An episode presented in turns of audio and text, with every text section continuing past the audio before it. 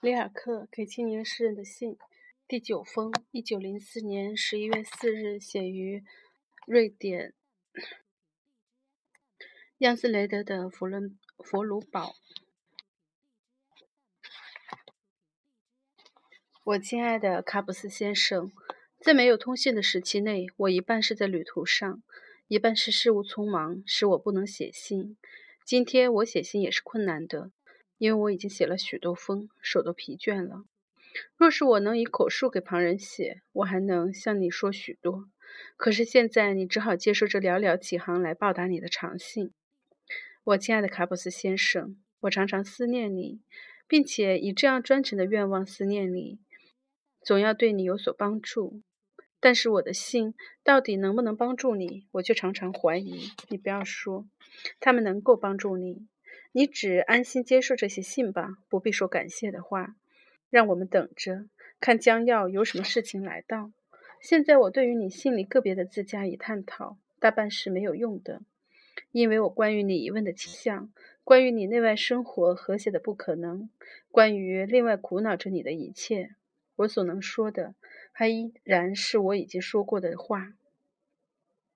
还是愿你自己有充分的忍耐去担当，有充分单纯的心去信仰，你将会越来越信任艰难的事物和你在众人中间感到的寂寞。以外就是让生活自然进展，请你相信，无论如何，生活是合理的。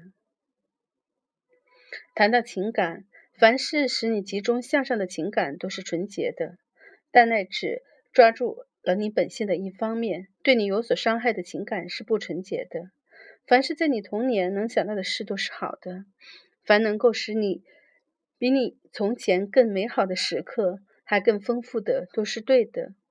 各种提高都是好的。如果它是你，它是在你全血液中；如果它不是迷醉，不是忧郁，而是透明到底的欢愉，你了解我的意思吗？就是你的怀疑也可以成为一种好特性。若是你好好培养它，它必须成为明智的，它必须成为批判。当你当他要伤害你一些事物时，你要问他这些事物为什么丑恶，向他要求证据，拷问他。你也许见他仓皇失措，也许见他表示异议，但你不要让步，你同他辩论，每一回都要多多注意，立定脚步。终于有一天，他会从一个破坏者变成你的一个最好的工作者。或许在这一切，在一切从事于见识你的生活的工作者中，他是最聪明的一个。亲爱的卡普斯先生。这是我今天所能向你说的一切。我附寄给你我一篇短的作品的抽印本，这是在布拉格出版的的意志工作中发表的。在那里，我继续同你谈生和死以及他们的伟大与美丽。你的雷内·玛利亚·迪尔克。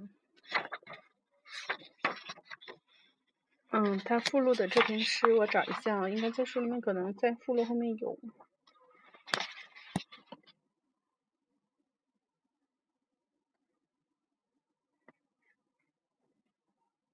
好像真的没有哦。好吧，这篇文章先到这里，然后到后面会读里尔克的几首诗。